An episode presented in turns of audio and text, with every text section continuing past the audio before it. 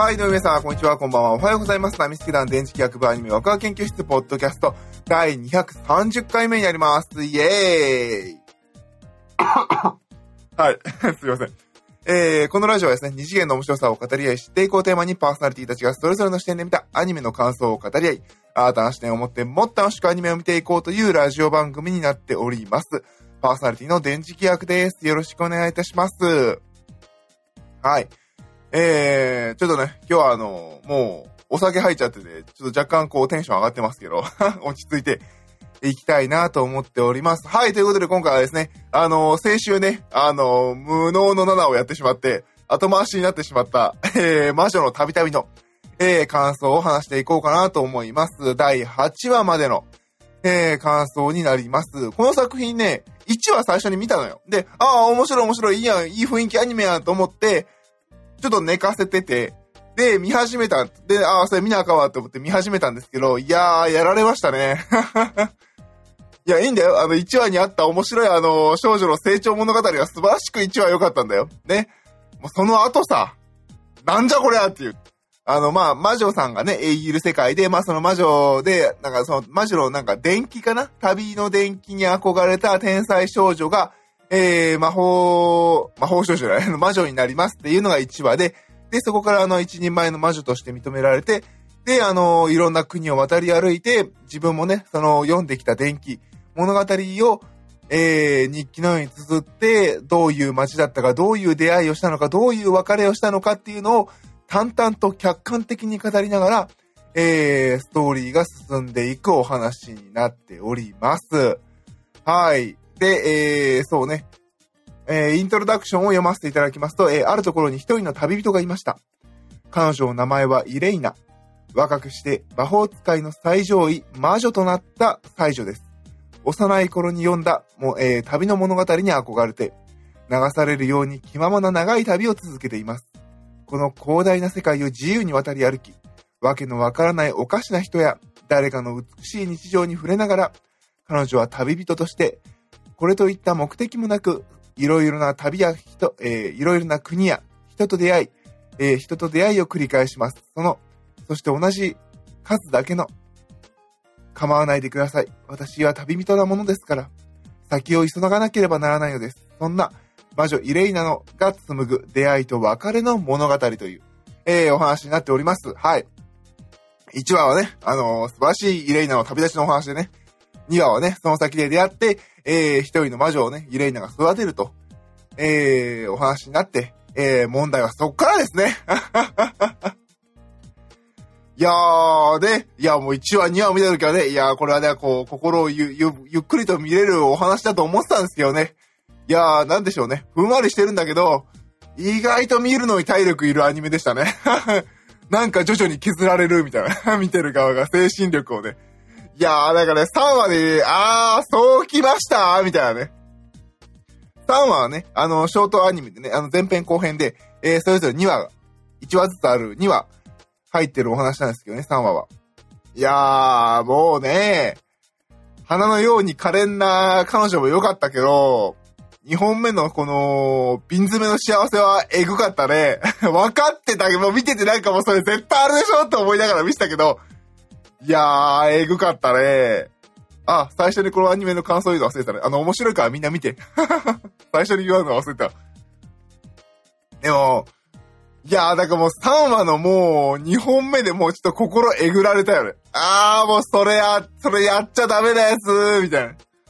それやったらあかんやつーみたいな。いやー、ね。はい。で、えー、そうですね。次が4話ですね。これもね、体力削られるよね、見ながら。でもね、私ね、この話一番好き。うん。なんでかっていうと、えー、まあ、あの、第4話はね、えー、民なき国の王女っていう話で、えー、滅びた国にたどり着いたイレイナは、唯一破壊を免れていた王,、えー、王城で美しい女性に出会う。正体は記憶を失ったこの国の女王であり、魔女、えー、ミラル、ミラロゼ。彼女と国を滅ぼした巨大な化け物との戦いをイレイナは見届けることになるっていうお話なんですけれど、何が良かったかって、登場人物が主人公のイレイナと、この出会ったミラロゼのみなんですよ。すごい面白いよ、これ。あの、まあもちろんね、あの、あでもなんかあの、怪物の声の役者さんもいたかな。でもまああの、本当にあの、最後のエンディングクレジット見ると二人だけなんです、名前が。ポポーンと二人で並んで終わっていくっていうんで。いやー、見事だなーっていう、本当にほぼほぼ二人だけで回した回。あ、すげえなーって。リンさんだったかな？えー、魔女のね、女王役が。いやー、お見事でしたね。この二人はお見事でしたね。ね。でね、あの、まあまあまあ、4話も、確かに夜中にね、2、3、4って見て、3、4で私の、こう、なんでしょうね、産地が削られていく感じだったんですけど、いやーねー、気づいたよ。これ、あれだわ、昨日の旅方式だわ、みたいなね。多分見てない人でもこう言えばわかるでしょう。各国を渡ってね、いろんな出会いと別れを繰り返していく、あの、昨日の旅みたいな感じだよ。あー、ねえ。多分、最近アニメを見てね、これにハマった人はね、若い子は、将来昨日の旅にどこかで出会ってね、魔女の旅旅のパクリじゃんとか思うんでしょうけどね。まあ、それはね、仕方ない。彼が、その、私は勝手に想像してるね。その若い子はね、あの、そう感じるのは仕方ない。ただね、それをね、俺ら世代のおっさんに言わないで。特にあの、昨日の旅が事前にそれ言うと超キレられるからとか思いながら。まあまあ、勝手な心配なんですけどね。うん、でも、そうですね。やっぱりお、私みたいなおっさん的にはやっぱりこう、昨日の旅を、ちょっと思い出しましたね。あのー、あれもね、あれも、あれも、そうですよね。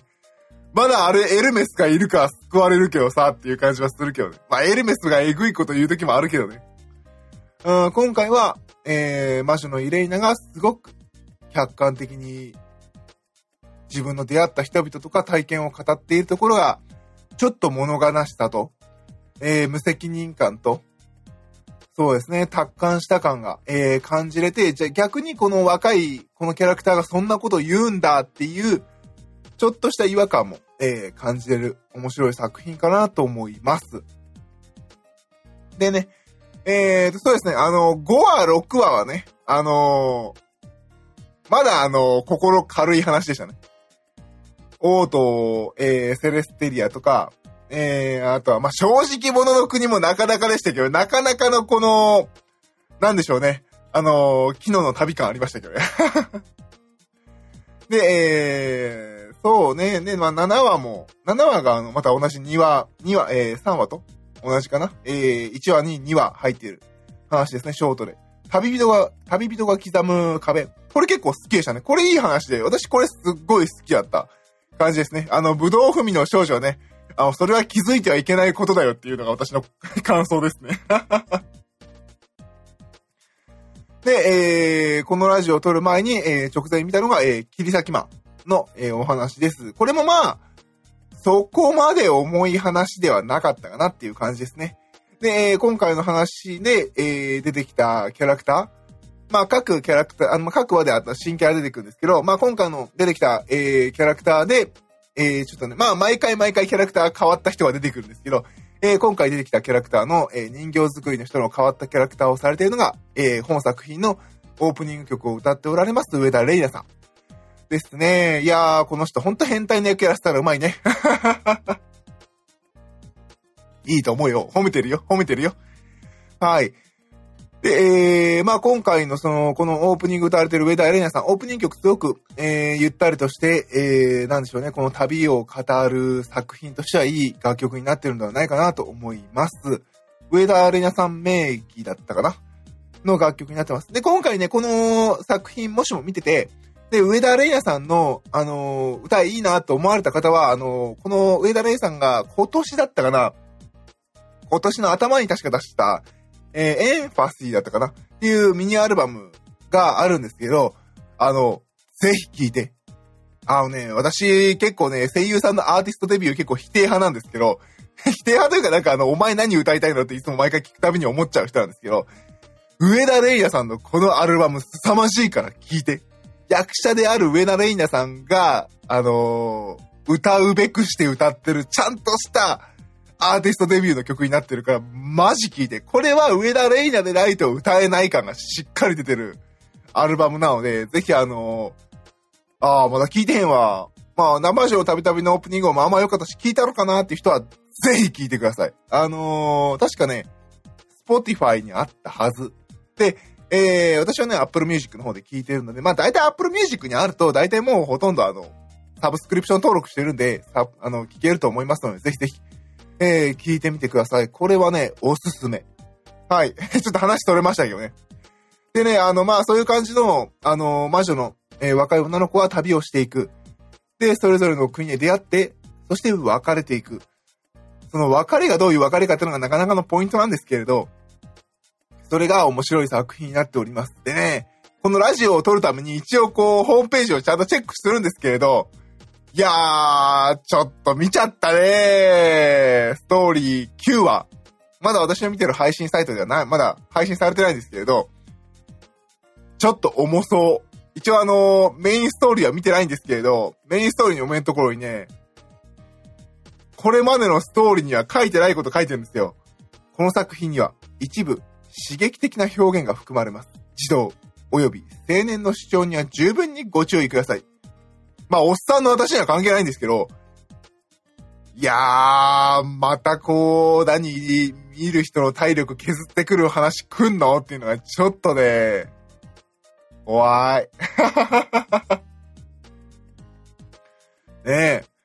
いやー、まあね、まあ、楽しみにはしてるけど、ちょっとね、次見るときは心が元気なときに見ようかなと思ってます。